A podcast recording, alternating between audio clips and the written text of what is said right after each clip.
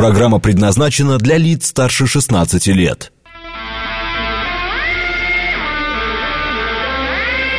Восемь часов пять минут, пятница, ноябрь, день десятый.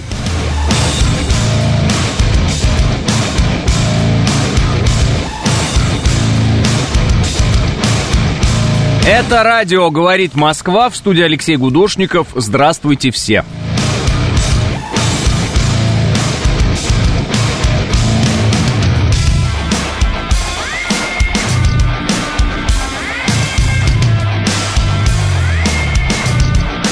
Два балла пробки в Москве и 6 градусов.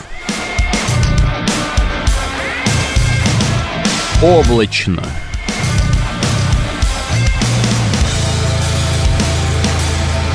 Алексей заказал китайские зимние шины. Как смотришь на это, пишет Ир. Никак. Это же ваши шины и ваши деньги. Поздравляю, что я только могу добавить. Я только поздравить могу. Э, вы же их не просто так заказали, вы же наверняка выбирали, читали. У вас, э, ну, не, не, это не, не с кондачка, как некоторые говорят, получилось. Вы изучили вопрос, поэтому не вижу проблем. Как Тарзан, пишет дед Шукарь. Никак стоит, он в основном всегда стоит, а что, ездить на нем куда? В лес? А мне сейчас времени нет в лес ездить. А, с праздником, доброе утро, пишет Леалка. Э, с праздником, да? Я что-то пропустил, я опять ну, я как бы, мы уже праздновали День народного единства, День Великой Октябрьской социалистической революции, э, и продолжаем праздновать. Вот. Э, больше позитива, мне говорят. Ну, это вы, конечно, по адресу зашли, безусловно. Тут позитива будет очень много. Облачно это до обеда светало, а после обеда вечерело, пишет Наталья. Четыре сезона гоняю на Китай, разницы с Европой не чувствую, пишет Александр. С праздником поздравляет Алексей ТТ. Василий говорит, день милиции милиции сегодня. В смысле? У нас же полиция, а не милиция. Доброе утро, день МВД, пишет маршал. А, может, про тачки, пятница же. А что про тачки? А я вам не могу ничего сказать такого отдельного какого-то про тачки. А, деньги, брызги, тачки, ведра. А, все это наносное. А, просто ни о чем радости приносит немного, но не, не, ну, не то чтобы прямо запредельно много. Э, так что, что еще можно вам сказать про машины? Вам как нравится, берите. С днем полиции, они всегда принимают человека таким, какой он есть, пишет Коля Устенбакен. Это правда. Праздник всегда был лень милиции, мне пишут. Почему лень-то? День, правильно. Э, Guten Morgen, э, пишет Улерих. Э, хорошего вам дня, добрый вы человек, пишет Фоун. И вам хорошего дня, всем хорошего дня. Давайте я коротко веду вас в курс некоторых дел, а там дальше, может быть, и будем говорить ни о чем. После того, как расскажу вам о чем-то. Так, сотрудники МВД должны более активно и решительно пресекать провокации экстремистов, подрывающих межнациональный мир и межконфессиональное согласие, заявил Владимир Путин в поздравлении с Днем сотрудника органов внутренних дел. И добавил, что сотрудники МВД в новых регионах должны сделать все, чтобы укрепить веру людей в силу закона и государства, в торжество справедливости. А, это вот на всякий случай и по недавним событиям, да, тоже, мне кажется, намек э, легкий для некоторых. А, также Владимир Путин в сопровождении Сергея Шойгу и Валерия Герасимова посетил штаб Южного военного округа. Кадры публикуются в интернете. У меня в Телеграм тоже есть. Да и ты покажи. Покажи нам, зри, нашим зрителям, чтобы они видели, чтобы кадры у них были и все такое. Наши люди любят видео.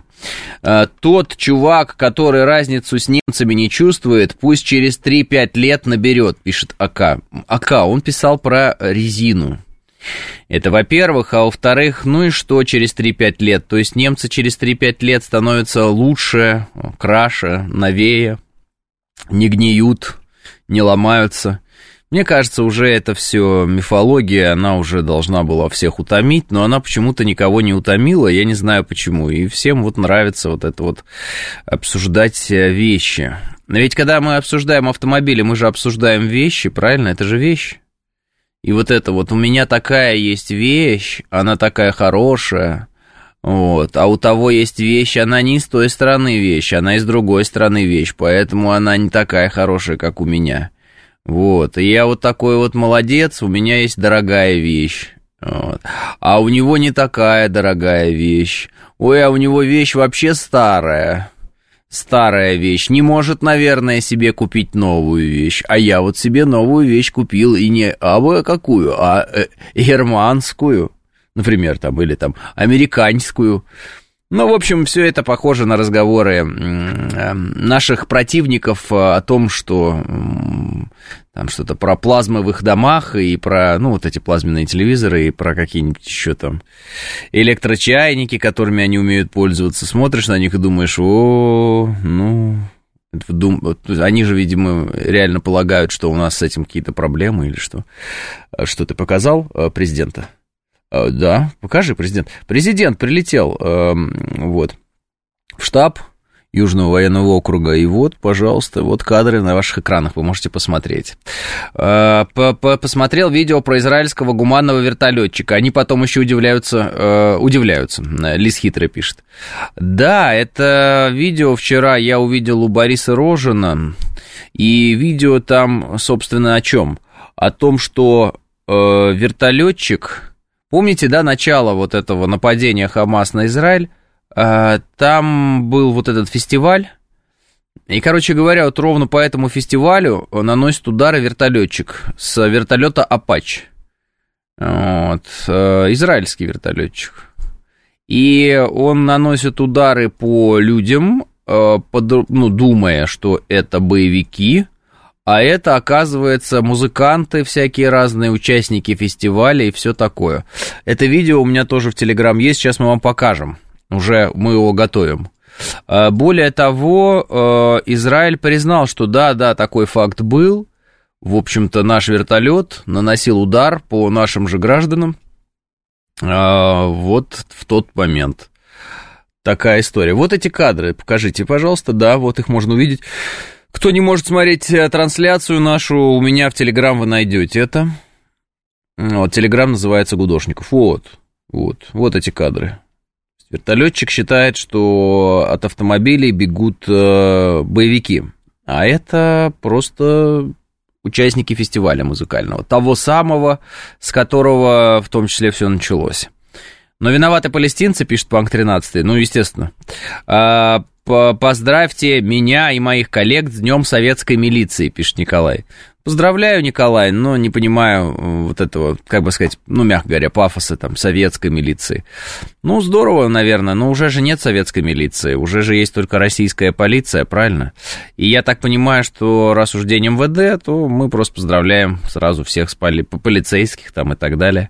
Поэтому, ну, ну как бы не совсем понимаю, пафос из разряда советской милиции. Знаете, как вот А у меня хранится мой советский паспорт, а, вот, и я гражданин Советского Союза, вот, ну, что-то такое, знаете. Мне кажется, это немножечко застрять в прошлом, э, и не смотреть, ну, и не пытаться что-то улучшить в настоящем, как бы, жить в прошлом. Это не совсем правильно. Вот. Не, пред, не, предпла, не предлагаю отказываться от прошлого опыта. Вот. Наоборот, его надо использовать, но и жить в прошлом это тоже, вот, в общем, мне кажется, неправильно.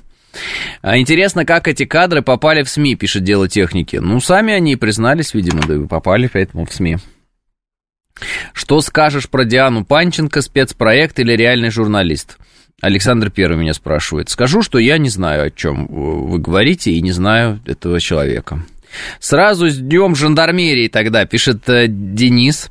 Утром посмотрел десяток популярных израильских ТГ-каналов, нигде ни слова про этот вертолет, зато везде э, пиарят высотную ракету-перехватчик, сбившую баллистическую ракету, пишет Василий. Ну, естественно, любая пропаганда э, любой страны, она всегда как бы пытается э, сгладить... Э, ну, так скажем, негативные вещи для своей страны информационные, а позитивные показать, рассказать о них и так далее. Ну, так всегда устроен, так устроен информационный вот этот мир. А, так что вот так. А, По-по-по-по-по. Да, за секунду уработал кучу народу, пишет Лис. Да, да, ну, я посмотрел, что пишут по этому поводу ну как, во всяком случае, кажется, люди, имевшие отношение к вертолетам, они говорят, ну, с такого расстояния, в принципе, понятно, вооруженные люди или невооруженные. То есть там видно, и ты понимаешь, ты, по, по кому ты ведешь огонь. Ну, вот, видимо, там недостаточно опыта было у вертолетчика или что-то подобное, или, ну, я не знаю, с чем еще это связать, но вряд ли он прямо сам по своим специально стрелял по какой-то причине. Какая может быть эта причина? Э, кажись, кадры попали в СМИ, и они признались, пишет дело техники. Ну да, всем интересно, как они попали в СМИ. Кто-то же их все равно должен был э, слить. Новую песню Слепакова пиарят не русский, пишет Сергей. Э, Слепаков, песня новое. Не знаю, это не очень интересно, но, в принципе, хотя, почему нет, можем посмотреть. Там, что там, я сразу с, текст найду. О, Слепаков, не русский. Так, текст, о, да, да, там есть текст. А, так, а, так, Угу. Не русский, надеваю шапку на морозе, ем кошерную еду, и через дорогу даже ночью на зеленой я иду, храню деньги в банке, по будням не пью, и мне всегда что-то нужно. Раз в год проверяю простату свою, и все потому, что не русский. Не важна кровь отца, не русский без кусочка конца. Господи, не, не русский, мне повезло, не русский, я всемирное зло. Да. Печальная, конечно, печальная, тяжелая история. А, я, я так понимаю, э, человек критиковал шамана, да? Ну, то есть, я знаю, что у шамана там вот эти патриотические песни, да, я русский и так далее, а, а он как бы говорит, что это такой какой-то квасной патриотизм, поэтому я буду высмеивать. И в тексте пишет фразу без кусочка конца. Ой, какое это все-таки низкое качество, ужасно. Ну нет, вам так не показалось? Сколько самокритики, пишет Дмитрий. Э, Сеня продолжает себя закапывать, пишет абонент. Ну, да, ладно, слушать, наверное, мы такое не будем, я так предполагаю, что это было бы излишнее. Но, по крайней мере, еще раз мы можем понять одну вещь. Люди, оторвавшиеся от своей земли, а все-таки, как бы он там не изображал из себя израильтянина, ну, он человек русский, и даже если он 150 тысяч раз скажет, что он не русский, он все равно русский. Вот. И вот оторвавшийся от корня человек, во что он превращается, да, вот особенно речь идет о тех, кто что-то создавал, творил, там как-то шутил весело, интересно, был интересным человеком. Он превращается в ничто, он превращается в пустоту, он превращается в человека, который не способен даже написать э, пару-тройку там куплетов каких-то смешных. Ну, то есть уже совсем все плохо, уже совсем низкопробно, уже прям пошиб низкий совсем. Чел рад, что простату спас вовремя, пишет Савелий Михайлович. Так намек на обрезание? Так я понимаю, Марин, что вы мне это объясняете? Это не намек, а прямая речь. Для каждого поколения свой праздник. К примеру, мой отец 70 лет, 23 февраля, отмечает День Советской Армии и Военно-Морского флота. Я же отмечаю День Защитника Отечества. Так и сегодня, пишет Гамлет. Ну, хорошо, я не буду э, в этом смысле Гамлет там настаивать на чем-то. Э, ему еще есть куда до Панина падать, пишет Волков. Пошлятина, пишет Элла. Э, какое же унылое и, ну, и добавляет, что обычно унылое Илья в этом смысле. Да, очередную ну, пропускаем слово, написал. Ну, в общем, дрянь, так скажем, пишет Петрович. Э, а мне кажется, что Слепаков больной, пишет Виктор. Ну, мне вообще зачастую так кажется, когда я вижу, ну, мне когда кажется, креститься надо. Ну, в общем, у меня создается такое ощущение, когда я вижу вот э, уехавших всяких разных так называемых творцов, когда они начинают говорить, у меня ощущение, что они, ну, сошли с ума или что у них произошло там. Макаревич, абсолютно какой-то сумасшедший. Галкин, сумасшедший. Слепаков, ну, вот вы видите, да, сумасшедший какой-то человек. Кто там еще? Вот этот, э, ну, Панин, это вообще понятно все. А потом э, какой-то там был еще из девятой роты, тоже вообще как будто не, не от мира сего. Э, не знаю, там, кто еще у нас? Ну, вспомните кого угодно, они все какие-то не от мира сего. Над убогими не смеются, пишет Екатерина. Да, но самая проблема-то в чем, Екатерина? Они пытаются изобразить, что они над другими смеются. Они там якобы смешные тексты пишут. Зачем эта песня в эфире? Нормально же сидели, пишет Уксус. Ну, вот человек написал, ну, я решил, а почему бы и нет, тоже можем обсудить. Э, эта дрянь опустилась ниже пола, когда вдруг написала свою, так скажем, песню, в которой высмеивала горе матери погибшего бойца СВО. После этого можно точно понять, что он не вылезший из-за пубертата подросток, просто почему-то роста высокого. Пишет Иван. Эти люди все правильно делают, что не молчат, так как если бы они молчали, мы про, не, про их сумасшествие не знали бы, пишет Мих. Смешно. Некогда он, никогда он не был творческим, писал блевотину, пишет Сергей. Э, кто над ним смеялся, это тоже больные, пишет Никита. Да. Вообще не поклонник шамана, но если чертей вроде Гудкова и Слепакова корежит, значит хорошие песни, что ли, пишет Виталий. Э, очень часто твори, э, творческие люди немного ненормальные и не могут логически мыслить, и чем более творческие, тем более чудные, пишет 101 километр. ЧСВ, неспособность признать неправоту, не понимаю. Э, уходя, уходи, пишет Лис Хитрый. Вот я здесь согласен с вами. Не нравится, там, не по, ну, считаешь неправильным, развернулся, уехал. Ну все, занимайся своими делами. Но почему-то вот у них какая-то страсть такая покричать в нашу сторону. Довольно странно это выглядит. Ну то есть э, человек вышел за дверь, за ним эту дверь закрыли, и он э, начинает в подъезде что-то орать, или там в окно орать, или мелом там на земле писать, или краской. Да все, уже иди, ну уже иди, мы тебя уже, ну, не ждем, ну все, ну мы, как бы не собираемся с тобой мириться там, у нас нет желания тебя возвращать на какие-то там голубые огоньки, мы не хотим тебя нигде видеть, нам ты, ну, не нужен, со своими там все вместе песнями, сериалами и прочим, ну все, ну не нужен, ну вот, ну не нужен. Ну, ищи уже себе новый дом, ищи уже новую семью, уже найди людей, которые вот тебя оценят. Что ты нам все вслед кричишь какой-то гадости? Ну, странно же, правда? А, принудительная психиатрия для творческих людей, значит, не напрасно была, пишет э, нежная. Ну, э, шутка, э, понятно. «Мама, я ухожу, мама, я таки уже почти ушел, мама», пишет э, Дмитрий. «Интересно, а где пропал Владислав? Раньше что-то вам смс отправлял?» Ой, не, вообще не интересно, кто там мне что отправлял. А что, они-то уверены были, что они очень нужные, пишет Илья. Так они, видимо, и до сих пор уверены в этом, поэтому пытаются нам что-то крикнуть. Думают, мы очень скучаем и хотим услышать какую-нибудь песню. Новую песню и клип Лебединского видели? Не для эфира, пишет Дробик Сергеевич. Нет, не видел. Я только знаю, что вот Лебединский это что-то из, э, наверное, двухтысячных начала. И это э, не, никогда не было творчеством, это перепевание каких-то чужих песен, и это все очень пошло, гру- грубо, с каким-то абсолютно таким рвотным голосом, это все, ну, то есть это какая-то мерзость абсолютная, э, которая даже когда это в шутку где-то включали, а это было еще мое там, ну, детство, так скажем, мне казалось абсолютно, ну, непотребным даже в шутку это все слушать, ну, просто это ни о чем.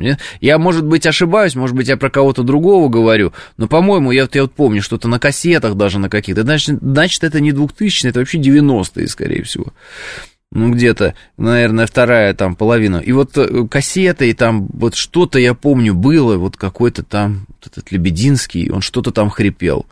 Ну, то есть это настолько какая-то вероятно ничтожная, совершенно случайная персона в, в мире творчества, что, наверное, не стоит обращать внимание на то, что он что-то там еще сделал дополнительное, я не знаю, потому что все, что мне попадало на ухо когда-то от, с, вместе с этим именем, это была какая-то катастрофа. Это как будто кто-то рыгает в микрофон. Я не знаю, зачем существуют такие исполнители, там, творцы в кавычках.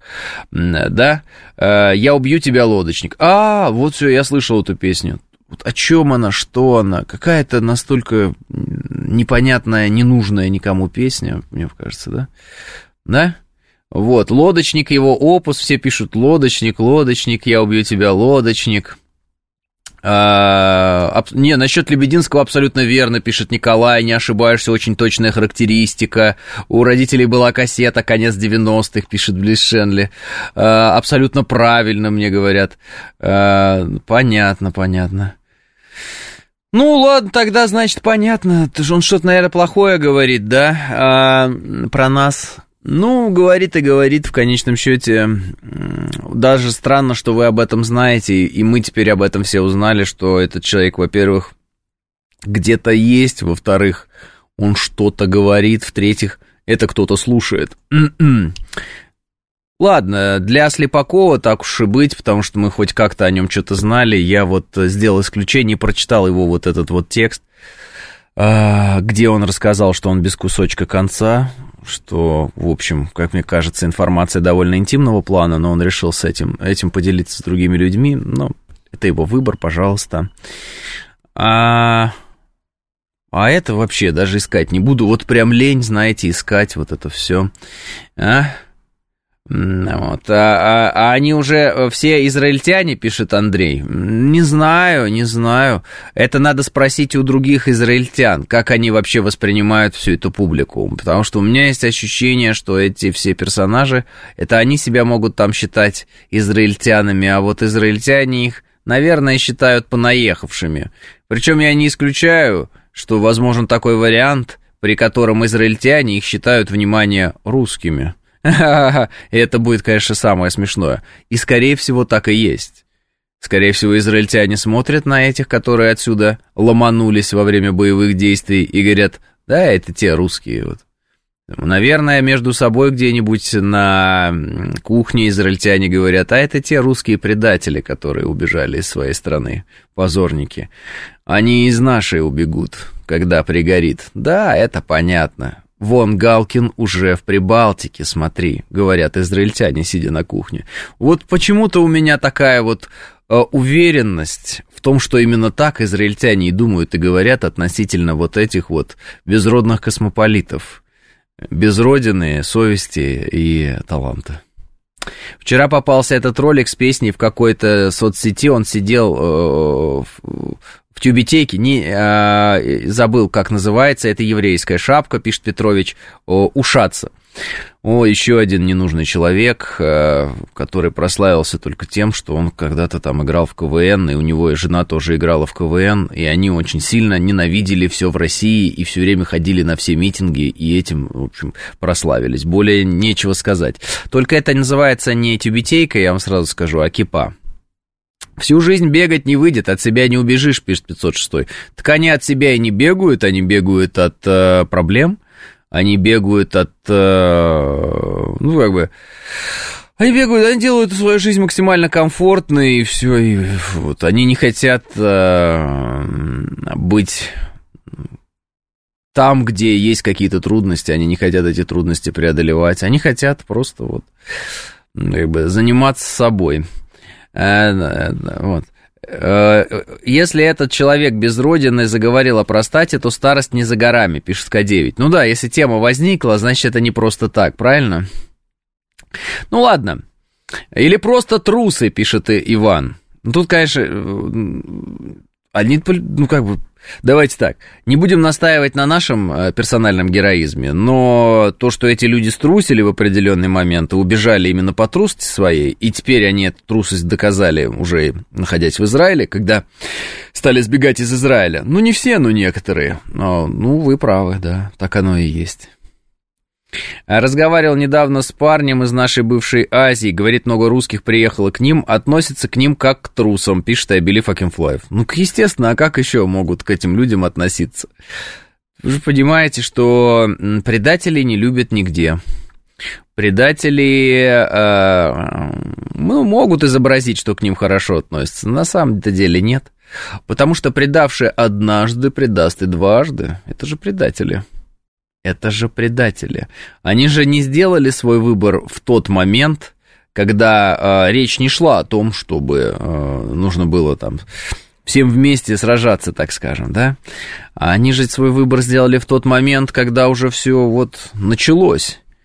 А проблемы-то не было, границы были открыты, все было можно делать и в 2014 году, и в 2012 году, и в 2010 году, и в 2008 году, да когда угодно.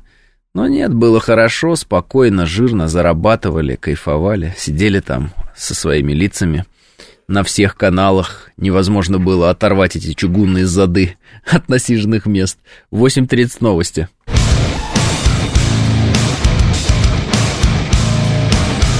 8.37 в Москве, это радиостанция «Говорит Москва» 94.8, студия Алексей Гудошников, всем здравствуйте.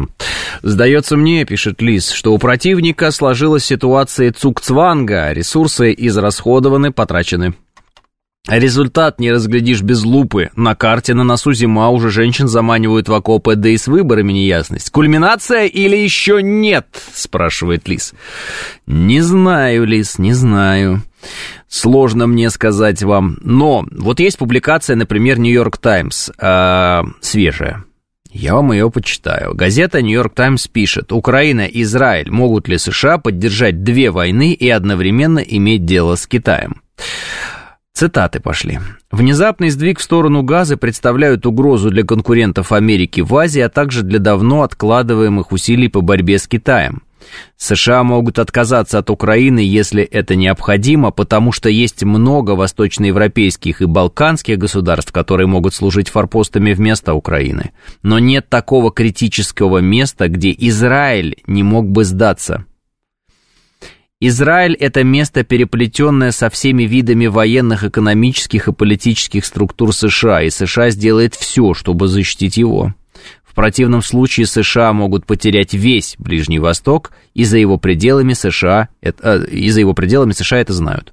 Украина, Израиль и Тихоокеанский регион – это э, фронты одной и той же войны – Россия и Китай хотят, чтобы США сосредоточили свое внимание на этом и одержать при этом вверх, и тогда процесс истощения НАТО ускорится и начнется большая война. Перевод, конечно, паршивейший, ну ладно. Читаем дальше.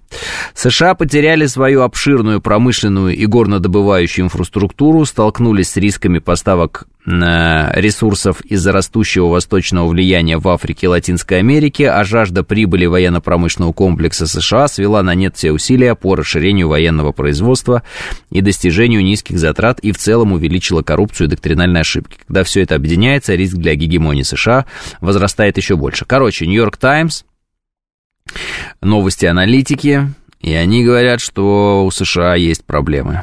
И если выбирать между Израилем и Украиной, кого, так скажем, бросить, а, с кем остаться, то Украину бросят, а с Израилем останутся.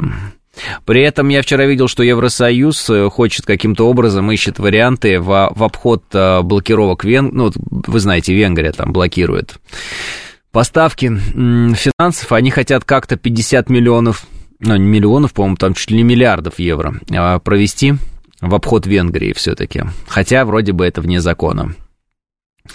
А что это значит? Нет такого места, где Израиль мог бы сдаться. Непонятно, пишет Елена. Да, непонятно, поганый перевод, но я попробую объяснить, как я это понял. Я это понял следующим образом. А, если Израиль где-то что-то сдает, это ужасно и катастрофически, и страшно, и, в общем, прям беда-беда. То есть Израилю нельзя нигде сдать свои позиции. Вот такой смысл. Если Украина там где-то сдается, разницы нет, там есть Польша, там есть э, там, некоторые балканские страны, да, там есть Прибалтика, короче, там есть кого вооружать, там есть кого отрежать там, в, от, вот, куда-то там в пушечное мясо определять, все есть. А вот Израиль, он уникален тем, что это вот такой опорный э, регион для США, конкретно на Ближнем Востоке, и если Израиль вдруг начинает там терпеть какие-то неудачи, да, то э, у американцев нет там плана Б, в общем, страны Б, нельзя, наверное, так говорить, но запасной страны у них нет. В Европе у них запасных стран выше крыши. Так что Украину они могут кинуть, кинуть. А зачем штатам вообще Израиль? Маленькая страна, кругом враги, пишет 506. Ну, судя по той публикации, которую мы сейчас читали, ну и вообще по логике, это контроль над Ближним Востоком. А, вот, поэтому нужен Израиль и контроль нужен. А, иначе вышибают американцев из региона, и они уже не будут играть той роли, которую они играли. А это значит, что гегемония США пошатнется. Еще один будет шажок к тому, что американцы станут менее влиятельными в мире. А, то есть э, Израиль для США священная корова, пишет Елена. Ну, я не знаю, ну, хотите так, говорите. Просто Израиль э, критически важен для США э, для того, чтобы осуществлять свой контроль над конкретным регионам Ближнего Востока. Вот и посмотрим теперь, из какого материала у пианиста тестикулы. Он там говорит, что даже в одиночку продолжит борьбу. А, да-да-да, я видел это заявление. Очень смешно в интернете шутят по этому поводу. Это будет э, очень сложные 12 часов для режима Зеленского. Э, сложные и последние. Но это очень смешно, когда он рассказывает, что он в одиночку там что-то продолжит. А, вот. Но при этом все-таки большинство тех экспертов, которые я слышал, сходятся во мнении, что американцы будут, будут все равно вооружать Украину и рассчитывать на то, что они это все бросят, э, не стоит.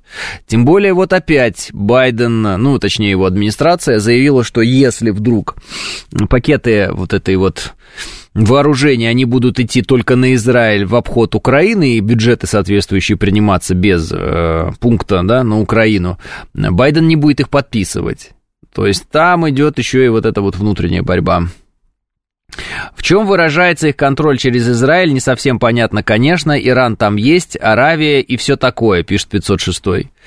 Э, Иран, это, конечно, прекрасно, но что у нас США контролирует Иран, что ли, или что, по вашему мнению? Вот. Да потому что э, евреев в Америке полно, испокон веков, еврейское лобби, Трампа в кипе никто не помнит. Что же вы хотите, пишет АК. Мы, во-первых, ничего не хотим, мы обсуждаем здесь. У нас здесь не программа про наши желания, АК. Во-вторых, э, кипу носят не только евреи, а, например, вот э, вчера Шольц надевал кипу, потому что э, ну, была годовщина, да, очередная хрустальной ночи, вот. Так что вы можете увидеть многих разных людей в вот этой традиционной шапке шапочки, да, а, вот, а, при этом они э, иудеями не будут, и евреями они не будут, и так далее. А, это не довод. Что же касается, э, почему вы говорите еврейское лобби там и так далее, ну, есть такое, действительно очень много в США людей, имеющие корень такой, да, и по крови они, значит, евреи, все такое, и есть и, там иудеев много, и все, все ясно, все ясно. Но для Соединенных Штатов Америки а, не только вот этот вопрос важен. Для Соединенных Штатов Америки, как для гегемона, обязательно нужны какие-то, ну, так скажем, страны, какие-то, давайте скажем, не страны даже, а площадки, на которых они эту гегемонию строят. Ну, то есть нужны точки контроля регионов мировых. А иначе зачем бы им тогда надо было вот Тайвань? Тут Тайвань, вот смотрите, что какое-то лобби дикое у, там, острова Тайвань есть в Америке, там очень много тайваньцев в Америке, они все там сплошь э, носят какую-то традиционную одежду, принятую на острове Тайвань. Ну, нет, нет.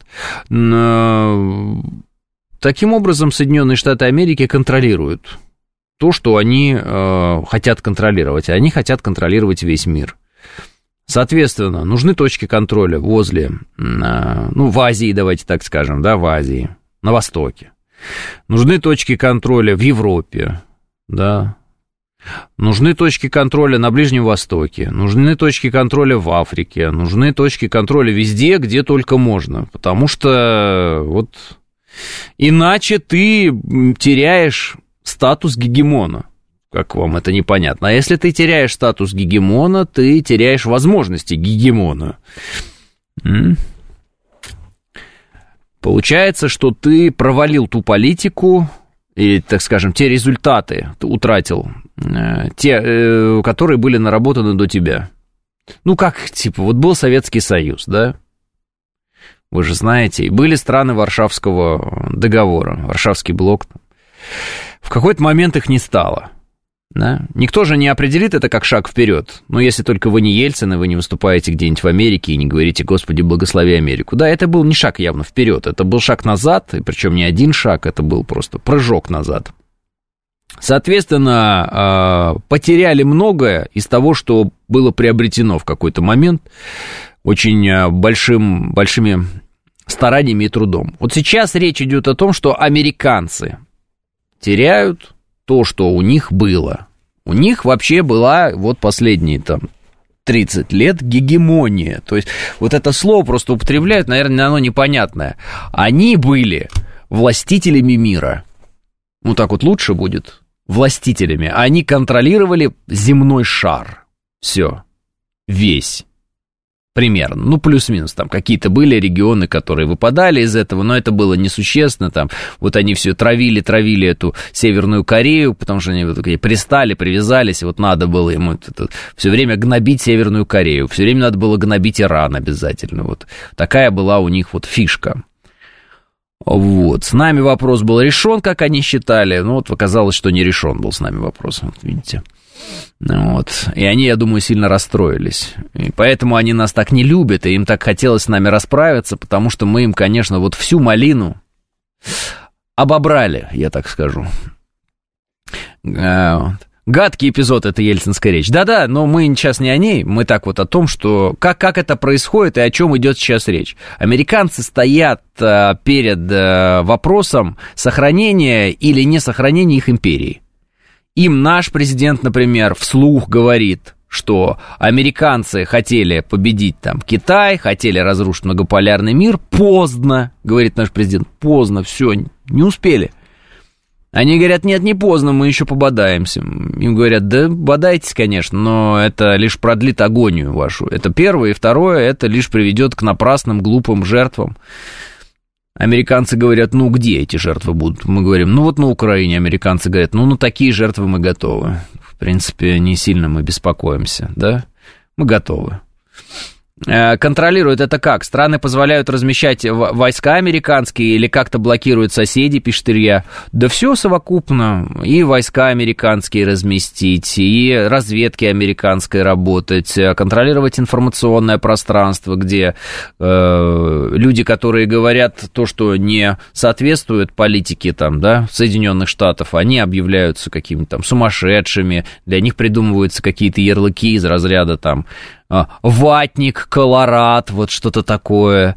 Эти, этим людям не дают выразить свою позицию, им не дают говорить на своем языке, например. Ну и, и, и прочее, прочее, прочее. Вот. Контролируют экономику, контролируют ресурсы, контролируют все. Ну а что, как, как контролируют? Контролируют полностью. Ну, где, где могут полностью, там полностью. Где по какой-то причине полностью не могли контролировать, ну, старались к этому приблизиться, но где-то получалось, где-то не получалось. Вот с нами им оставалось только нас разоружить. Фактически, потому что информационное пространство они у нас, да пусть вот хоть 10 раз мне кто что доказывает, информационное пространство у нас они контролировали уже. Вот. Чего стоят только некоторые там телеканалы и, и там радиостанции, которые, ой, только закрылись, вот только. Вот только. Специальная военная операция началась, они и то не закрылись. Вот, вот это все было так тяжело. Что я уже не говорю про тех, которые до сих пор сидят там и пыхтят на, по углам где-то. Ждут, все ждут, никак не дождутся, когда рухнет. Россия. И они тут заживут сразу хорошо в России. А, ну, балбесы, конечно, ну и ладно. Вот, э, экономически, ну, а что? Ну, экономически, ну, вы сами видели, они нас, конечно же, мы были частью уже их, э, этой всей тусовки, и они нас экономически контролировали, и это даже нет, нет никаких сомнений. Поэтому они нас и решили задушить в какой-то момент экономически, но что-то пошло не так, мы были хитрые, мы готовили какие-то, видимо, пути отхода, и они сработали более-менее.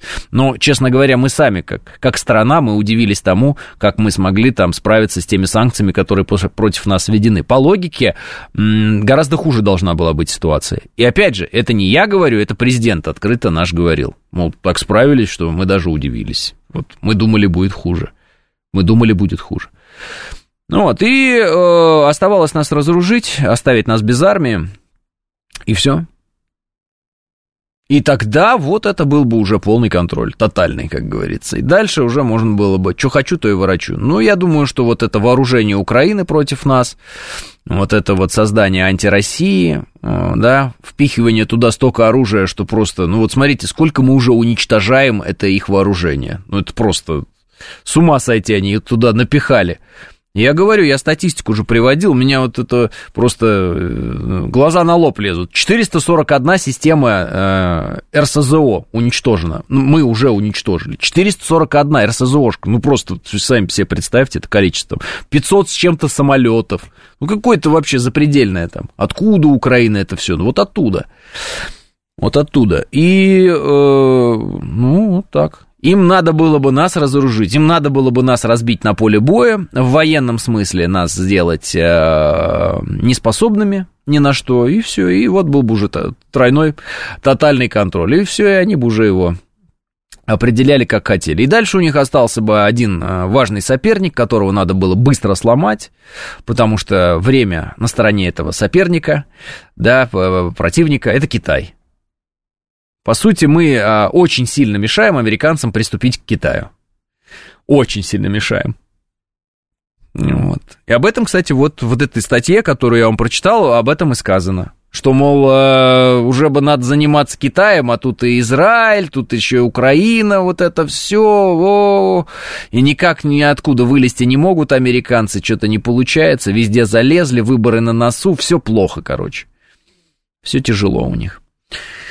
А, странно, что нет заявления о том, что пили бы техасское, пишет 506. Ну, просто нет такого какого-то обычного техасского напитка, но те люди, которые говорят, уж лучше бы американцы пришли, мы бы лучше жили, они до сих пор остались, эти люди, а у них как бы голова не работает, они не понимают, что в 90-е американцы уже приходили, а лучше жить мы не стали тогда, вот мягко говоря. Ну, может, они, конечно, стали, кто так говорит, но так вот, я-то помню детство свое, слава богу память не отказала мне, и поэтому доказывать мне, как все стали здорово жить в 90-е, ну, можете, конечно, доказывать, но я знаю очень много людей, э, которые бы с вами тогда не согласились бы. Ну, хотя, наверное, какой-то тусовочки там, журналистской, околополитической в 90-е, ну, кайф, конечно, я понимаю, а что нет-то?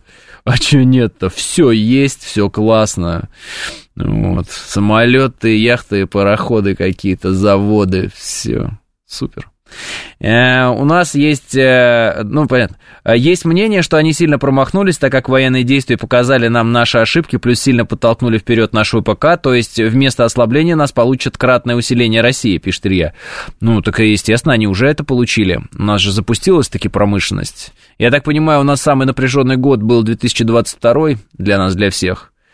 Вот, и в военном плане тоже. Почему? Потому что э, те производственные циклы, которые должны были запуститься, они запускались еще в этот момент, да, и вот они запустились и теперь работают. Мы теперь видим, вон там, ланцеты, да, в каком количестве идут, мы видим, в каком количестве танки у нас делаются. Я, ну, нам же рассказывает, там, Ростех в том числе, они говорят, э, ну, там, в 7 раз увеличилось производство танков. Сидишь, думаешь, ничего себе, в 7 раз сколько мы хотим их сделать, а зачем нам так много, да? Ну, тут сразу вопросы возникают, но это не суть. Суть в том, что мы видим, что, что дело пошло. Мы видим внутрифюзеляжную ракету сделали для Су-57, да? Мы видим, как у нас что где летит, как оно там подлетает. Мы видим, как э, А-50 стал взаимодействовать с С-400. Всякие мы разные интересные вещи видим которые мы бы, наверное, если бы боевых действий активных не было, э, ну, увидели бы гораздо позже эти вещи. Ну, и, естественно, не в таком количестве. Так что так. Вот. Э, кто говорит, что лучше американцы бы пришли, это жертвы э, пиндосовских окорочок, окорочок, кчков, вот этих, которые их явно переели, пишет Андрей. А, ланцеты вообще по красоте работают. А, ну это да, это правда. Не справились с разоружением России благодаря наличию ядерного оружия у нас, пишет Юрий Воробей. А, неправда. А, потому что не было ситуации, при которой у нас бы не, э, не осталось оружия, значит, э, Украина бы своими ВСУ, вооруженные всем Западом, прорвалась бы там, не знаю, к Москве, а мы бы такие, ну все, значит, Раз так, сейчас мы ядерным оружием. И они такие остановились, нет, нет, давайте договариваться. Такой ситуации не было, так что, Юрий Воробей, вы нам рассказываете сказки.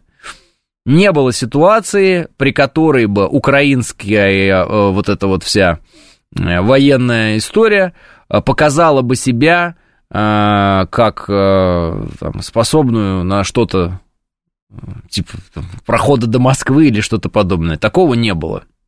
Все, поэтому э, не надо рассказывать о том, что у нас там ядерная дубинка, мы ей размахиваем и прочее. Ядерное оружие нам помогает, ядерный щит нам наш помогает, как раз от американской ядерной дубинки. Они не могут под нам хряснуть, потому что знают, что мы по ним можем хряснуть тоже тогда. Поэтому это вот просто нас, э, это нам помогает э, от того, чтобы американцы сильно наглели. И поэтому им приходится через вот это вот прокси своих с нами, да, а, воевать. Если бы американцы пришли, мы жили бы великолепно. Кто не верит, спросите у югославов, пишет I believe I. Да, это правда, это правда. А, я не про украинцев, я про америкосов, пишет Юрий. Тогда я с вами, Юрий, полностью согласен. Правильно все идет, без напряжения всех ресурсов не бывает э, великим э, свершений и развития. Черт подери, как раз как я рад, что меня угораздило родиться в 80-х, пишет Лис. А, у нас ядерная ответка, а не дубинка. Нет-нет, у нас ядерный щит. Алексей, я употребляю все э, слова, вот стараюсь очень правильно на самом деле. Если может показаться, что я так вот легко говорю и э, говорю какие-то слова не обдумав, это не так стараюсь обдумывать. Но иногда могу ошибиться. По сути, Россия уже победила в этом конфликте. Запад и Украина, как военные соперники, ослаблены, получены новые территории, плюс сухопутный коридор в Крым. Думаю, это отличные результаты, пишет Роман Партизан. Как минимум, нужно, чтобы наши враги подписали капитуляцию и признали эти территории нашими и отказались от претензий на эти территории а, навсегда. Это как минимум, Роман, это мое мнение. А, пока наши враги рассказывают о том, что у них есть еще какие-то планы контрнаступлений. Вот Зеленский выступал, рассказывал, что они будут там биться вообще просто. Э, и у них там конкретные города и планы есть, о которых он не может говорить. Ну, значит, еще пока не дошло до них, значит, еще пока верит в себя этот э, человек из бункеров. Поэтому Ждем. Киев, Днепр, пишет Арсен. Я, кстати, вообще не уверен относительно вот таких вещей, Арсен. Э, Харьков, пишет Арсен. Нужно забирать. Э, нужно забирать, нужно забирать. Если они разоружатся, распустят свою эту армию, дадут нам осудить военных преступников, и мы поставим свои военные базы на территории Украины и будем контролировать в военном плане Украину, нужен ли вам Харьков, нужен ли вам Киев? Ну, такой вопрос просто задаю, я не знаю.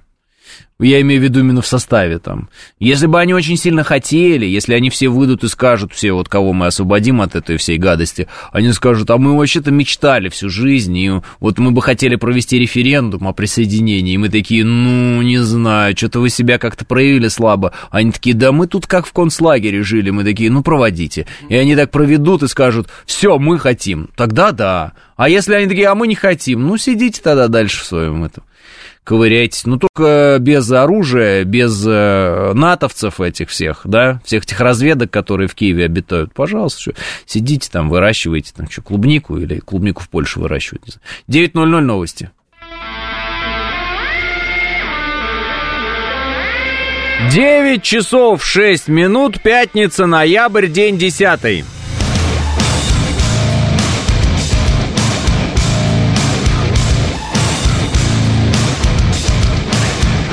Это радио «Говорит Москва» в студии Алексей Гудошников. Здравствуйте всем.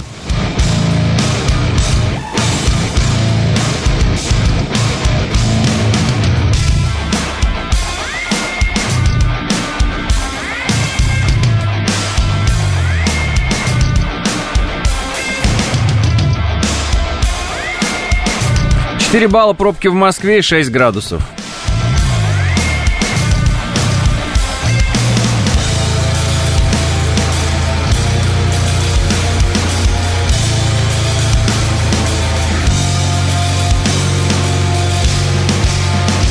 Да, да, да. Вчера был в шоке от интервью Зелинского, когда он смеялся и говорил о том, что у него все дома хорошо, дети рядом, собаки рядом. Мне показалось это слишком цинично по отношению к населению Украины, пишет Андрей. Да, Все это правда, Андрей. Меня больше судьба Одессы и Приднестровья интересует. Тот регион стратегически важен неимоверно. Турок уравновесить нужно, исключить даже теоретическую возможность существования УКР ВМФ. А Харьков и территории по Днепру сами сориентируются. Думаю, если еще и ВСУ могут взбрыкнуть, батальон из пленных уже комплектуют, значит, могут и бригаду, пишет Лист. Э, Лис, давай пофантазируем. Крайние меры и Украине передают э, или помогают создать ядерную бомбу. Возможно, Возможно, бахнем превентивно, но у нас же доктрина ответного удара, пишет АК. АК, вы неправильно фантазируете. Э, Киев не создаст, и никто ему не передаст ядерную бомбу. Точка. По одной простой причине. Э, американцы ж не сумасшедшие передать то, что может потом попасть в наши руки. Конечно, у нас есть свое, я прекрасно понимаю, и все это прекрасно понимают, но они же не дураки тоже и технологии, и все, у них свои, у нас свои, ну и всякое может случиться. Э, передают американцы, э, не то что даже передают, а размещают свое оружие где-то, да, ядерное, американское. Э, и сами же его и контролируют там. Вот мы, например, в Белоруссии тоже ведь контролируем свое ядерное оружие. То есть оно размещено на территории Белоруссии, да, но мы его контролируем. Оно наше оно не белорусам принадлежит, да, то есть оно наше, и мы за него отвечаем, мы его контролируем. Но это дает возможность защитить наших э, союзников. А, заключение мира без взятия Одессы равно поражение, пишет Грозный Глаз. Ну, это вы так говорите по одной простой причине, что э, не сидит сейчас в Киеве человек, который не говорит, э, например, приходит и говорит, мы всегда были русскими, Киев русский город, Одесса русский город, мы, мы, мы русские, и мы бы хотели создать новое союзное государство России, Белоруссии и Украины. Ну, вот поэтому вы так говорите. Вы видите историю это линейно, например, да, вам кажется, что вот существует только два варианта. А, значит, и говорите, не пяди земли не оставить этим там таратаратры, которые сидят сейчас на Банковой. Ну, конечно, не надо ни, ничего оставлять тем, которые сидят сейчас на Банковой. Но кто же говорит о том, что эти сидящие на Банковой будут и дальше там сидеть-то, я не понимаю. Подписывают капитуляцию, как военные преступники, идут под трибунал. Вот. А там должны появиться здоровые люди, которые будут заниматься денацификацией, демилитаризацией, вот, восстановлением там, замечательного, э, замечательной русской Украины. Вот, естественно, с теми территориальными как бы, реалиями, которые на тот момент сложатся, какие они там на тот момент сложатся, ну, посмотрим. Вот, и все, и должен быть такой вот, если там останется что-то под названием Украина, там должен быть какой-то человек, и не просто человек, а это должны быть политические силы, большие, разные люди, они все должны говорить там, что мы Россия, всегда были русскими, мы вот э, у нас один корень, Киев, мать городов русских, и давайте создавать там единое союзное государство, например. Вас не устроит такой вариант? Я думаю, что у многих устроит такой вариант. Почему? Ну, потому что, например, это э, отсутствие потерь каких-либо, это договоренности, это э, подписанные документы, это признание там мировой общественности, как бы она там противно себя не вела, эта мировая общественность, ну куда она денется, когда надо будет уже как бы вот документы у вас, вот бумаги, вот договоренности, что вы хотите там все будет нормально, нет? А, так, а, США в 90-е заплатила Украине за распил стратегических бомбардировщиков, пишет Денис. Да США за что только не платили э, в 90-е. Несбыточный план, пишет Empty Words. Почему несбыточный? Empty Words. Почему несбыточный? Мне кажется, все может быть. Как есть такое выражение, Москва не сразу строилась. Вот. Давайте мы будем смотреть э, за ситуацией, и давайте мы будем уже, исходя из ситуации, делать какие-то выводы. Вот несбыточным планом можно назвать украинское контрнаступление. Вот это несбыточный план был. Сейчас вот Зеленский сидит и рассказывает, как он будет еще чем-то наступать. Я не знаю, чем и куда он будет наступать. Ну, вот. Э, поэтому вот это несбыточные планы. А у нас, по-моему, вполне вот сейчас то, что мы обсуждаем, это очень такие простые, понятные планы. Плюс вот тот план, который я сейчас изложил, он абсолютная фантазия моя, чтобы вы понимали, чтобы не было потом таких претензий. Там, а, а вот у нас в государстве захотели. Я не знаю, что там хотят э, наши государственные деятели, у них там свое видение ситуации, у меня свое, они мне не докладывают о своем видении ситуации. И не то чтобы спрашивают мое видение, правильно? Вот, у меня свое. Э, вы говорите, это несбыточно. Ну, не знаю, а вдруг? А вдруг? А почему, а почему нет? А ты бы в Киеве хотел побывать, когда все закончится? Примут нас там или все, э, все, путь заказан навеки, пишет АК. Ничего, навеки никогда не бывает, АК. А, мы, наверное, когда дружили очень сильно и жили в одной стране, думали, что это навеки. Как видите, это было не навеки. Ничего навеки не бывает. Римская империя распалась, да, там Священная Римская империя распалась, Российская империя распалась, Советский Союз когда-то распался, Монгольская империя распалась, Британская империя распалась, Испанская империя распалась, Шведская, можно сказать, империя распалась. Что только не распадалось. Австро-Венгрия была Австро-Венгрия, а не Австрия и Венгрия. Чехословакия была Чехия, э, ну, точнее, была Чехословакия, а не Чехия и Словакия. Была Югославия, нет Югославии. Что только не было в этой жизни. Что только не было в этой жизни. Османская империя была когда-то. Вот где Османская империя? Нет Османской империи. Вот. Эм, так что э, сейчас э, очередь распадаться американской империи. Они еще пока американцы через это не проходили, у них не очень богатая история, и пока их история, это была история подъем, э, ну, это история подъема, это история взлета, они взлетали, все это, все, все время своей истории они взлетали. В том числе они получили тот статус, который получили за счет двух мировых войн, в которых как раз-таки покрушились многие те империи, о которых я сейчас сказал. Они просто потерялись и исчезли. Ну вот наша, например, э, в результате Первой мировой войны исчезла империя российская, да? Ну вот, британская в результате Второй мировой войны исчезла. А американцы получили свою империю в результате фактически Второй мировой войны. Можно говорить об этом, мне кажется, открыто. В итоге они получили ее в результате Второй мировой. Вот сейчас их время терять свою империю. Их время пойти вниз. Мы знаем, что такое идти вниз. Мы знаем, что такое боль, когда ты падаешь. А они еще не падали. Вот это им будет больно, печально для них. Э, ждем распада Соединенных Штатов на 50 стран? Серг говорит, нет, я не жду распада Соединенных Штатов на 50 стран, это было бы, наверное, слишком дерзкий план. Я просто говорю о том, что США придется умерить свои аппетиты в регионах, в которых они э, контролировали, ну, осуществляли контроль, а потом они этот контроль потеряют просто и все. Соответственно, я не говорю о том, что Соединенные Штаты э, сгорят сейчас в огне революции каких-то. Например, я как слабо в это верю.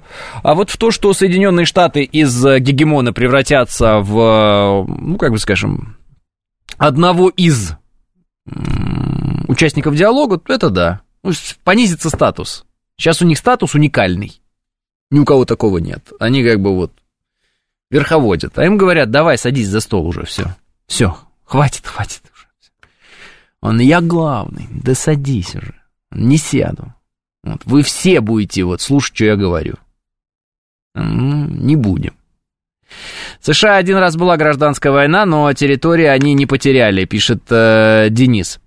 Э, ну, вы же посмотрите, Денис, пожалуйста, на то, как у них государство устроено. И, собственно говоря, территории при гражданских войнах обычно теряются. Почему? Потому что есть э, третья сторона заинтересованная, которая что-то отрывает. У них соседей-то почти нет. Э, из гегемона просто в моно, пишет э, Макс. В 91-м пришлось пожить в Польше рядом с западенцами, они тогда уже люто ненавидели и принципиально на русском не говорили, пишет Бонза. Э, США один раз был, да, понятно, значит, чернокожие латиносы дадут им там жару, если полыхнет в Штатах. Следующая империя КНР, пишет Белкин. Я думаю, что время империи прошло. А, и, собственно говоря, именно потому, что американцы действуют вот этой неоимперской политики своей, неоколониальной, они и никак не могут вписаться в новое время. А новое время – это как раз время без империй.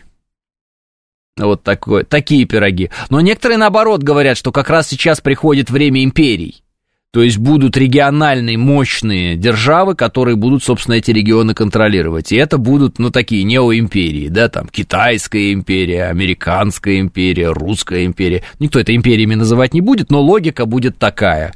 Крупные государства с серьезными возможностями договариваются между собой, ну, и всякие сателлиты как бы соглашаются, не соглашаются, ну, выбирают сторону, так скажем. Потому что судьба вот этих вот всех микрогосударств, не способных ни на что, это всегда примкнуть к кому-то. Когда люди некоторые удивляются и говорят, ну что за подлое поведение там в Прибалтике, или что там за подлое поведение в некоторых там кавказских странах, мы тоже наблюдали. Да, так все же просто, они всегда так жили. Потому что они сами себя спасти не могут. Потому что в какой-то момент, если турки пошли на тебя, тебе нужно что-то делать, ну, османы пошли на тебя, тебе нужно что-то делать. А что делать? Ничего ты не сделаешь. Тебе нужно кричать, бить в колокол, там, алло, Россия, пожалуйста. А что еще? Больше никого нет, никто не поможет.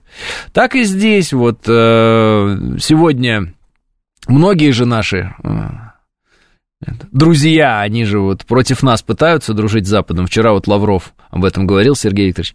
Правда? Почему? Ну, потому что они, они, они все и думают, ну, как бы ищут, думают, а взвешивают, а кто посильнее, кто победит-то? Но я почему-то очень сильно уверен, уж простите, может быть, я не прав, что когда мы э, завершим поставлен, поставленные цели выполним э, на Украине, э, мнение некоторых наших э, союзников, которые сейчас себя ведут так, как будто у них э, огромный зад, сидящий сразу даже не на двух, а на трех стульях у некоторых, вот это э, поведение, оно изменится. Изменится на более линейное и понятное. И это поведение будет, как мне видится, вполне себе очень дружественное по отношению к нам. Почему они сейчас себя ведут так, как они себя ведут? Они не уверены, кто одержит э, победу. И речь идет не о том, что Украина там где-то победит Россию. Э, так, так, такими категориями э, люди адекватные не мыслят. Это для идиотов там в каких-нибудь чатах в интернете. Там, ну, сумасшедшие люди, там, рассказывающие про унитазы и микроволновые печи и еще какой-нибудь бред. Ну, они смотрят, сможет ли Россия одолеть на этой земле американцев. Все. Если мы одолеваем американцев на этой земле, если мы их вышибаем, все остальные наши соседи говорят, оп,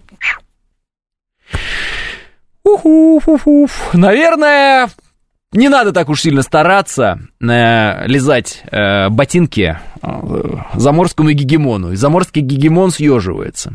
Если американцы нас э, побеждают каким-то образом, пока не знаю каким, но вот они нас побеждают, тогда они такие, ну мы всегда были за Америку, ну вообще русские всегда нас, ужасная эта оккупация была вот этими русскими, они у нас э, оккупируют, раз космодром нам построят, оккупируют Шкопу настроят, заводов из Московской области перевезут нам здесь, построят, рабочих мест нам создают, а мы не хотели этого, мы не хотели, мы просто хотели спокойно спокойно собирательством жить. Мы хотели просто собирать ягоды в лесу, а зимой питаться корой. Мы просто хотели спокойно пить из реки воду. Вот так. И из луж. А эти приехали, давай заводы, вот это вот все. Сволочи, эти, эти оккупанты русские. Это вот они так будут говорить. А если мы побеждаем. Все, о, да мы всегда были братьями, да братские народы, да мы же вместе это все созидали и строили, да эти американцы всегда совали нос наши дела. Эх, золотые советские времена, когда мы были вместе, мы были силой, мы вместе строили, созидали, создавали космос, запускали ракеты. Эх, времена, да-да, но молодежь не понимает, сейчас мы разъясним молодежи, как оно на самом деле происходит. Вот как будет. Все очень просто – они сейчас хотят выбрать сторону победителей. Сторону проигравших они выбирать не хотят, потому что проигравшего, э, проигравший их потопит. Им это не надо. Они хотят быть рядом с тем, кто не потонет. Все, и они не знают. И у них вот это все время. А мы тут центр НАТО открыли, закрыли, перезакрыли. Нет, да, нет, ага, лучший партнер. Будем торговать, но немножечко не будем торговать. Вот здесь можно, здесь нельзя. Вообще вас любим, но не сильно. А вот это неправильно, это признаем, то не признаем. Потому что, ну, конечно, конечно, сидеть в таком шпагате, как вот э, Ван Дам, когда тогда он рекламировал там какие-то... Вольво он рекламировал. В таком шпагате они сидят. Почему? Ну, потому что они хотят пропетлять э, без потерь. Вот сейчас они хотят пропетлять так, чтобы их не задело, вот, понимаете? Очень хочется как бы всем угодить, но при этом никого не обидеть, при этом, если кто-то обиделся, его там как-то замаслить по-другому.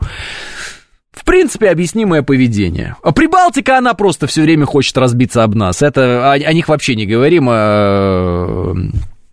Об нас, господи, о нас. Вот, а про них нечего говорить, это безумцы. Они живут э, в 90-х, вот сидят там и мы все кормили Советский Союз в 90 там... Да, да, кормили и продолжаете кормить, все понятно, да. Себя накормите, что-то у вас убыль населения такая, есть ощущение, что это вас кормили. Да денег все хотят, и не воевать, сложно их обвинить, пишет 506. Ну да, да, все хотят денег, и не воевать, и выбрать сторону такую, которая будет победителем, все. Потому что которая будет проигравшая сторона, она как бы будет проигравшая, и тебе победитель скажет, а что ты был на той стороне? Слушай, а ты же был не на нашей стороне, что? Слушай, а ты же вот не на нашей стороне был, да, когда мы вот это сражались? Ты же не на нашей, ты же нас не поддержал же, так получается? И вот в этот момент надо будет что-то сказать, правильно? И поэтому надо действовать так, чтобы всем казалось, что ты как бы со всеми, ты молодец вообще. И кто бы не победил, ты бы сказал, как это не на твоей стороне? Конечно, твои, ты посмотри, ты посмотри. Да вот я, да вот, да вот, да вот. А он говорит, ну ты же прям не воевал. Ну, ну а чем там, военная сила наша, да ты посмотри, ну что, мы, что бы мы сделали? Да мы-то... Да. А ты вот ну, про нас плохо говорили, вот у тебя там какие-то активисты, так мы их всех посадили уже, все, они сидят, им всем дали огромные сроки, там по две недели им дали сроки, они все сидят, у нас все посажены. Три недели продлить хотим еще даже, может быть, до месяца они у нас просидят, эти все русофобы обязательно там. Конечно, ну все, все ясно. А, ну так это же, значит, получается, мы очень стратегически важные партнеры. Да, да, мы всегда об этом говорили. Это же очевидно, что мы стратегически важные партнеры, конечно. Вообще у нас всегда мы вообще в одной стране же. Слушай, мы всегда жили в одной стране. Я не понимаю, почему какой-то момент такое вот ощущение создалось, что у нас какие-то разные страны. Да мы всегда жили в одной стране. Это же очевидно, это же весь мир об этом знает. Весь мир об этом знает. И как хорошо было. И как хорошо было. Вот ты вот не помнишь уже, ты не помнишь. Но так хорошо было. Никогда так хорошо не было. А? Кстати, а где сейчас Вайкуля? На Пикадилли, небось, пишет Макс. Да в своей Прибалтике сидит, там рассказывает, как она нас кормила. А, э, то есть, если Россия посыпется, страшно представить, что со всеми нашими соседями будет, пишет Михаил. Нет, Михаил, ничего не страшно представить. Если Россия посыпется, все эти э, соседи, они будут гореть огнем, э, но они не хотят гореть огнем, поэтому они э, будут присягать на верность американцам. Кто быстрее, тот и молодец. Все очень просто. Воспринимайте их действия в динамике. Вот мое такое предложение. Если я ошибаюсь, я прошу прощения у всех. Сразу, заранее. Но мне кажется, их действия надо воспринимать в динамике. Они просто не уверены, кто победит. Если бы они были уверены, что победят американцы, они бы уже бегали с украинскими флагами, все, у них бы были бы государственные митинги за Украину, вот это все. Ну, понимаете, да, что я говорю? Если бы они были уверены, что мы, у них бы вот этих вот всех персонажей, которые там, и а это чье, а это чье, их бы уже посадили навсегда вот просто, и все, и не было бы никаких заявлений про квазигосударственное образование в виде ДНР, ЛНР, все было бы четко, все было бы четко. Но поскольку ситуация такая в их глазах, не в наших глазах, мы-то знаем, что мы победим, а в их глазах она такая, как бы, ну, очень динамичная, и неизвестно, как она закончится, вот приходится вот эти все пируэты исполнять, понимаете? Да, ну вспомните поведение Александра Григорьевича Лукашенко где-нибудь году в 19-18, ну просто вспомните и все. Когда один день кажется, что он брат, друг, товарищ вообще, и хочется просто расцеловать его, а другой день что такое говорит, и думаешь, да что ж такое, враг какой-то, что он делает-то вообще? Ну, не так, что ли? В пятнадцатом году вспомните это, в шестнадцатом году вспомните. Не, не понимаешь, как бы, не понимаешь, а что Лукашенко делает? А что он делает-то вообще? Он вообще за кого? Он вообще за кого? Он? Непонятно. Или вот эти, ну, что, забыли, что ли, как это было? Для нас а, отношения с Украиной и с Россией, они одинаково ценны. Ну, вы не помните этого? Зеленский уже президент Украины, а Александр Григорьевич говорит, а у нас тут как бы для нас это равнозначно, вот Украина и Россия. А, сидим здесь, правильно? Ну а что делать? Потом раз, что-то пум-пум-пум-пум, как-то что-то произошло, и все, уже не так, уже, а, все понятно, там этот, банда, шайка наркоманов, засевшая там в этом Киеве. Все, прозрение какое-то наступило. В результате чего? Это можно долго рассуждать на эту тему. Прозрение наступило. Понимаете, да? То есть всегда есть какой-то момент, когда наступает прозрение какое-то, да? Вопрос, в какую сторону это будет прозрение наступать. Вот, я считаю так чем более победоносны мы, чем больше э, уверенности мы, э, так скажем, транслируем вовне своими действиями, доказываем, доказываем на деле, что мы э, очень серьезное государство с огромными возможностями, э, которое, если поставило себе цель, оно эту цель э, выполнит, тем больше тем больше людей будет, ну, не, людей, я не имею в виду людей там всех прям совсем, я имею в виду тех, которые регионально там у себя решения могут принимать, тем больше они будут как бы с нами дружить. Понимаете, дружить. Что с американцами-то все дружат? Потому что все так американцев любят, что ли, обожают. Американцы такие красивые, самые добрые, самые умные, самые лучшие, что ли? Нет, просто у них очень много денег и очень сильное оружие. И все это понимают. Все понимают. Вот все, все что угодно. Язык силы все понимают всегда. И американцы говорят, давай так, я тебе даю денег, и ты говоришь, что Россия плохая. Ну, такой разговор себе, представьте. И, например, сидит человек и такой, да, конечно, молодец ты, а мне потом с Россией расхлебывать это. И он такой, да нет, наверное. Американцы говорят, да, нет или наверное. Он говорит, да нет, наверное. Они говорят, давай, все, русский от меня, язык невозможно тебя понять. Мы тебе даем деньги, ты ругаешь Россию. Ну, нет. Тогда мы тебя убиваем. Э, ну, есть моментики, которые я бы хотел, так сказать, э, мог бы обозначить. Там ощущение такое, что Россия не права. Ну, обозначь для начала. Ну, там... Э, тут Россия рядом. А что ты нас ругаешь, что ли? А что ты нас ругаешь? А что ты нас ругаешь? Что, реально? Мы тебе как что, плохо делаем? Мы где-то, ну, что там, у нас какие-то претензии? У нас же нет никаких претензий, у нас же все классно. Может, смотри, может, вот деньги вкладываем, а что тут?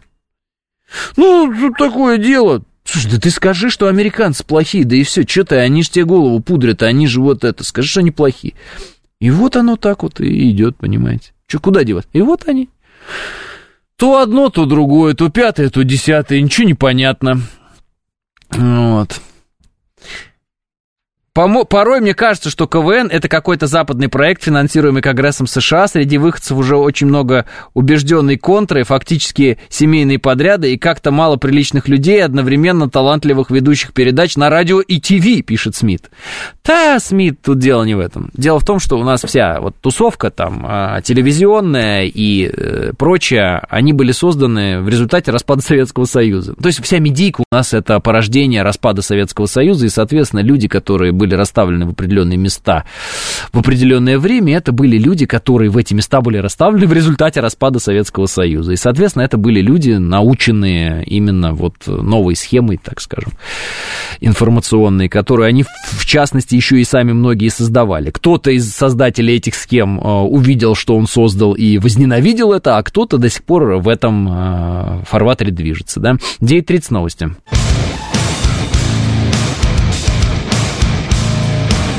9.36 в Москве, это радиостанция «Говорит Москва», 94.8, студия Алексей Гудошников. Всем здравствуйте. А почему бы нам вместо Украины не построить заводов у себя, например, в бедных российских областях типа Орловской, пишет 56-й. Все заводы исчезли в 90-е, работать негде, зарплаты мизерные, мост через Аку разобрали, 4 года построить не могут.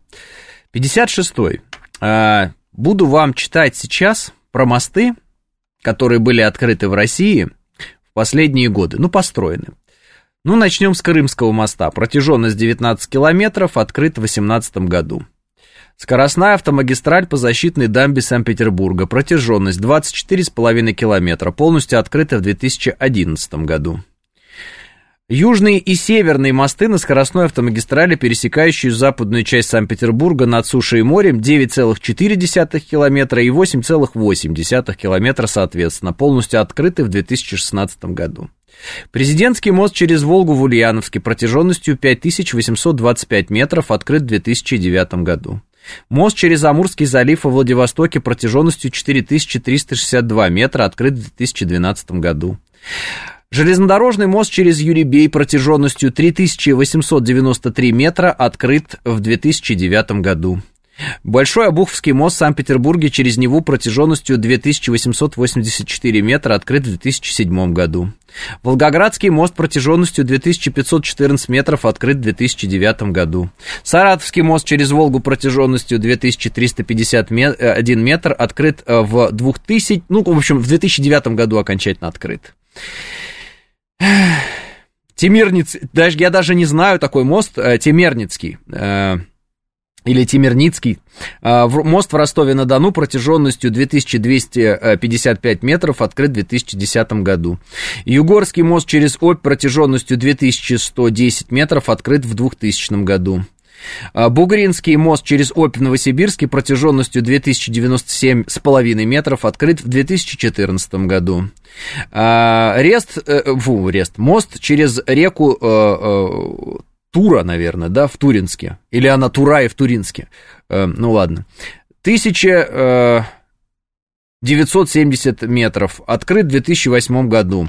Мост Владивосток, 1886 метров, 12 год. Краса... Красавинский мост через реку Кама в Перми, 1737 метров, 2005 год. Кинешемский мост через Волгу, 1646 метров, 2003 год.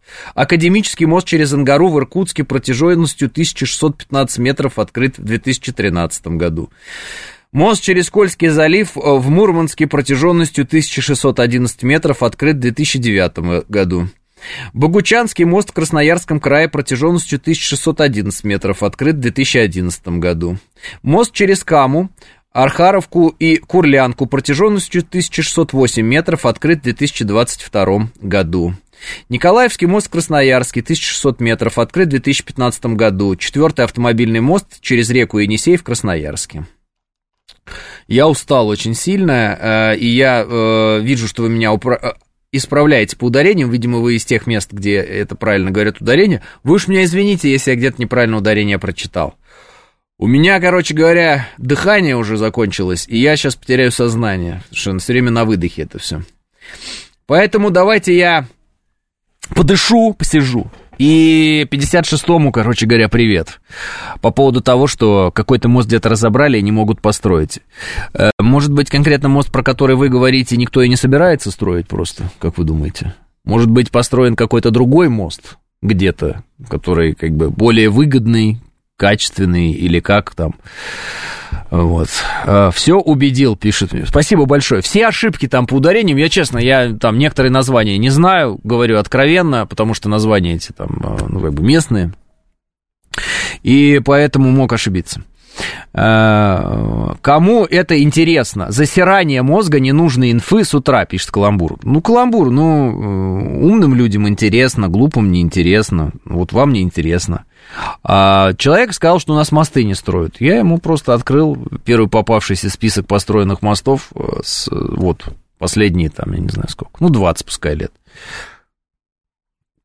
И мне кажется, стоит человеку пересмотреть свои взгляды на то, что в России якобы не строят мосты. Э, в Твери сейчас два моста через Волгу строятся, пишет Дмитрий, одновременно. Людям нужны локальные успехи в их городе, такие как в Химках. Мост не могут сделать уже полгода, пробки адские, пишет э, Финист. Еще сделали обход Ростова севера и делают обход Оксая, чтобы на море быстрее попадать, и там мостов штук 5 э, пойменных, пишет Эндрю. Ну и, кстати, по поводу Финист вы про, про Химки пишете. Вы, конечно, меня дико извините, вот, по поводу локальных успехов. Но не М-11 ли построена вот в последние годы была дорога, которая, в общем-то, насколько я понимаю, вполне себе куда-то в том направлении идет, Химок, да? Ну, М-11, скоростная магистраль, собственно, которая вот до Питера. Ну, как бы первый вопрос. Второй. Э, СВХ которое, собственно, из которого на М11 вы выезжаете и прошиваете весь город по какому-то неимоверному количеству эстакад, мостов, каких-то туннелей, что-то там только нет, я не знаю, что там нет. Там все, по-моему, есть. И вы прошиваете насквозь и где-то в Люберцах оказываетесь. Ну, так вот. Э, по-моему, это СВХ называется. А еще есть, по-моему, МЦД или МСХ. Что-то я там уже не помню. Сейчас еще ЮВХ и что-то еще. Проспект Багратиона построили, такая есть улица, она, правда, платная, просто взяли в параллель с э, этим, с Кутузовским проспектом построили. А еще там есть э, Багратиона, он как бы слева, если едете в центр, да, а вот э, справа еще есть э, генерала Дорохова. Я не знаю, конечно, может быть, вы не ездили, но вы прокатитесь, потому что, как мне, по мне, так дорога вполне себе новая, нет? И там тоже мосты, эстакады какие-то, развязки. Это по поводу просто локальных успехов. То есть, когда мне начинают люди из Подмосковья и Москвы рассказывать, что им мало локальных успехов в деле строительства мостов, слушайте, ну, когда это уже остановится, это строительство мостов в Москве, уже невозможно, одни мосты в Москве, нет. Вам не кажется, что в Москве уже столько мостов, что я не знаю, где их не строят, эти мосты, их постоянно где-то строят?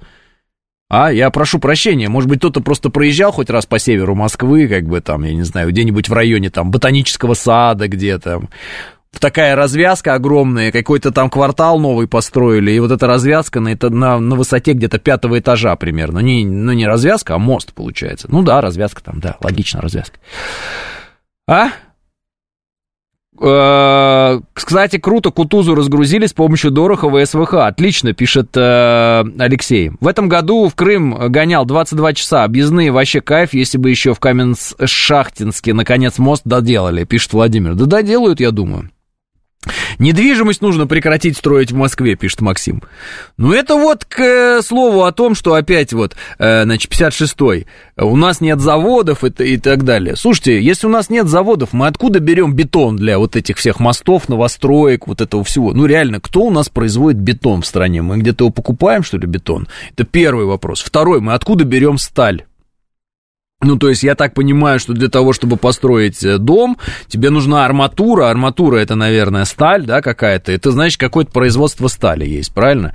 Для того, чтобы производить мосты, тебе, наверное, нужно уметь производить асфальт, бетон, сталь. Что еще там нужно производить? Ну, просто или плюс это все светится, это электрификация какая должна быть, производственные мощности какие должны быть для этого, чтобы вот это все строить, я не знаю.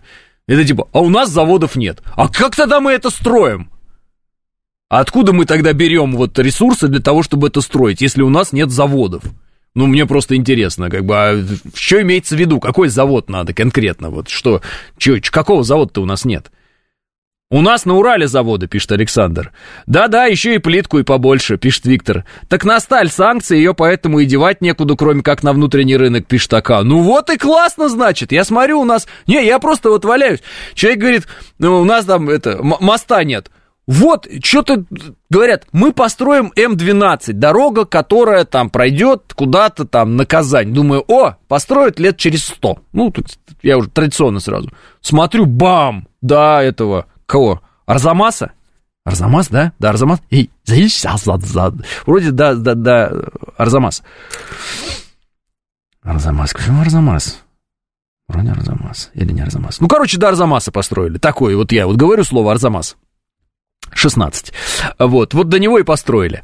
А, и потом думаю, ну ничего себе. Потом говорят, мы до Казани вот там, пару месяцев сейчас до Казани его сделаем. Думаю, как они это сделают? Ну вот же только начали строить, а уже они до Казани уже это делают. Думаю, ну что ты вообще?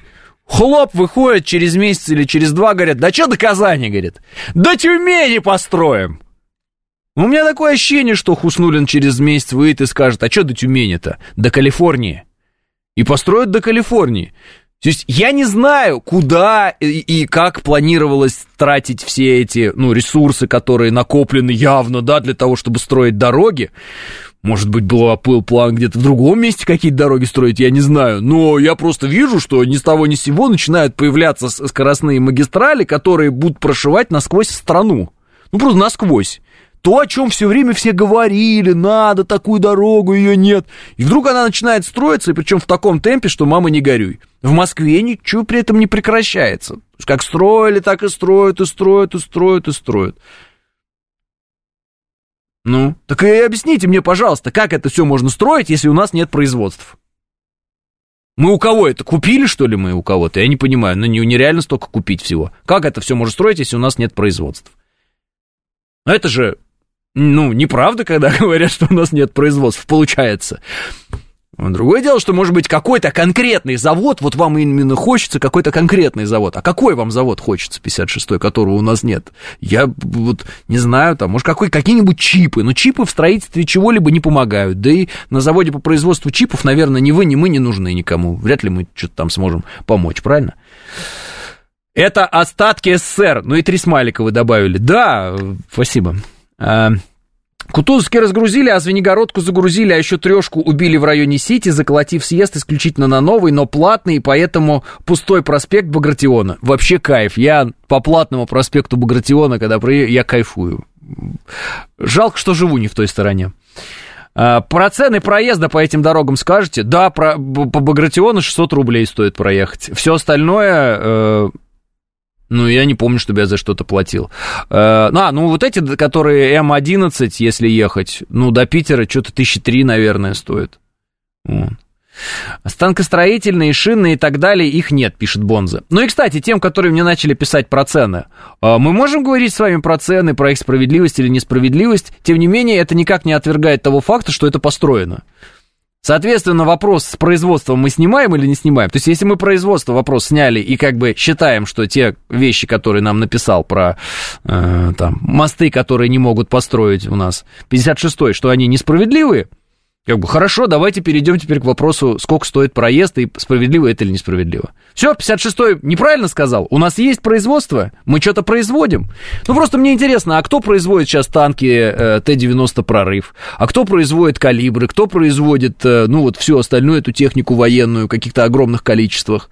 Ну, просто объясните. Вот если у нас нет производств. Кто восстанавливает Мариуполь сейчас? Ну, если у нас нет производств. Откуда мы берем бетон, откуда мы берем кирпич, откуда мы берем плитку, откуда мы берем металл, откуда мы берем, э, э, там, не знаю, провода какие-то там, да, кабель кладем. Откуда у нас это? Как мы э, строим э, водовод там, помните, мы построили, который, потому что у э, ДНР были проблемы с водоснабжением, потому что перекрывали там на Украине воду, и мы вот построили там в обход как-то, чтобы вода была у людей и все такое. Как мы это делаем, если у нас нет производств? Ну это же чушь все, ну это же откровенная бредятина, кто-то вот просто лапшу на уши нам вешает очевиднейшим образом, потому что если бы у нас не было своих производств, и при тех санкциях, которые против нас введены, мы просто ничего бы не смогли сделать, мы бы сейчас сидели бы и в носу ковыряли, ну, насколько я это понимаю, или нет. Откуда мы берем деньги, пишет Анастасия. Ну, это еще сложнее вопрос. А, помогите найти аргумент против идиотов, которые вечно верещат, мол, проезд по трассам должен быть бесплатным, так как в строительстве используются бюджетные деньги, а, пишет Драмер. Я не, не знаю, какой аргумент э, по этому поводу искать. Сейчас Драмер... Э, с этим вопросом мы решили. Теперь по оплате. Давайте поговорим. Что, интересная же вещь, да? Сколько стоит оплата там проезда там, сям, почему так, дорого или недорого? Ну, как мне кажется, оплата это вообще такой способ именно отсечь э, людей, э, именно, ну, как бы, чтобы их было там поменьше и не было пробок. Поэтому оплату вводят такую, чтобы не было пробок. Соответственно, много людей на, ну и много машин на платной дороге никогда не будет. Но я ездил по платной Минке, вот, как раз которая выходит на проспект Багратиона. И я обратил внимание, что там все, конечно, платно, но с часу ночи до 5 утра бесплатно. Ну, типа 10 рублей стоит проезд. Ну, прям 10 рублей было написано на контрольно-пропускном пункте. Так что, если есть желание проехать бесплатно, практически за 10 рублей всего, по трассе, которая, легковая машина стоит, я вам сейчас скажу, 200, 300, 500. 500, Багратиона 600. За Багратиона вы в любом случае платите эти 600, насколько я понял, там бесплатного не бывает. А вот там, вот этот вот участок вы можете за 20 рублей проехать, а? С кайфом. И получится 620 рублей. Как я понял. С часу до пяти можно в пробку на Минке попасть, пишет Лис. Реально там пробки стоят. Влажные фантазии школьника без приличного имущества, пишет Екатерина. Это про меня, что ли? А, почему я водовоз? Потому что без воды и не туды, и не сюды, пишет Виктор. Нефтица, кормилица и газ. Причем здесь наши налоги, это малая доля бюджета, пишет Наталья. Нет, Наталья, вы не знаете, какова доля бюджета именно из наших налогов. Мы очень большие молодцы. Более того, э, мы как э, развивающаяся страна и развивающаяся экономика доказываем, что мы слезаем с нефтяной иглы, и такая серьезная доля бюджета это именно наши налоги с вами. Я вам так хочу сказать. Обратите на это внимание. Не думайте, что это капля в море. Это не так. Мы очень важны для нашего государства, как налогоплательщики все. Да-да-да, и мы это уже давно обсуждали. Мне на это глаза открыл один мой друг, э, который занимается бизнесом. Он сказал, ты зря недооцениваешь там налоги, как люди платят. Это, говорит, очень серьезно, ты посчитай. Я сел, начал смотреть, изучать вопросы. Да, мы, как налогоплательщики, государству очень нужны. Поэтому государство, естественно, хочет, чтобы мы подольше работали, вот, у нас было побольше здоровья, чтобы мы поменьше болели, вот, побольше зарабатывали и побольше платили налогов, потому что это очень хорошо. А, я, конечно, рад за людей на присоединенных территориях, они заслужили, выстрадали все это, но бабки туда идут бешеные, распилы, откаты сумасшедшие, это для наших чиновников способ обогатиться, так как здесь, внутри страны, сделать это тяжело, пишет Ларек Марек. Я не знаю, Ларек Марек. А, много раз слышал подобные вещи, а, и в любой сфере всегда, чтобы мы не обсуждали, какой бы прогресс мы не обсуждали, какие бы действия мы не обсуждали, всегда появляется человек, который в этой сфере скажет, что это все распилы, это ничего, это. Я не знаю, вот не было дороги, есть дорога, понимаете, какое дело. Вот не было там МЦ, МЦК, а вот есть МЦК, понимаете. Ну вот не было э, там десятков, десятков, я вот прямо говорю, станций метро. А теперь эти десятки станций метро появились за последние годы. Ну и просто это вот как бы своими глазами мы наблюдаем. Можно, конечно, упереться рогом в стену, сказать, что все разворовали и так далее. И не исключено, что кто-то что-то ворует, и ворует даже, например, очень много – но причем, э, как бы, надо понять одну вещь. Раньше не строилось, хотя воровали, ну, в принципе, наверное, всегда, так плюс-минус, как я понимаю, но не строилось. А сейчас строится, и много, и очень много. И как бы тут два варианта. Либо не воруют, либо меньше воруют, либо, я не знаю, что, очень много денег просто, и сами понимаете. Ну, как-то вот так, понимаете? Ну, даже по отношению к нашим а, бойцам, ну, вот вы смотрите, да, когда это было там, э, ну, знаете, да, на Кавказе, когда это были срочники, когда это были, как они выглядели, там, как, какое там денежное довольствие было, ну, то есть, какое оно там было. Сейчас э, у нас э, стараются, стараются, да, именно все контрактно, контрактно, контрактно, контрактники. То есть э, срочников нет в зоне проведения специальной военной операции. А контракты предполагают там разные системы выплат, сами, ну, заработок, ну так, для России хороший заработок на самом деле. Ну так, в среднем хороший, да, то есть деньги, которые платятся для России, это хорошие деньги, вот, для нас.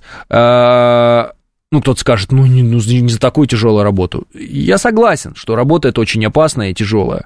Вот, но это весомая, весомая сумма для многих и многих-многих-многих людей в России. Вот.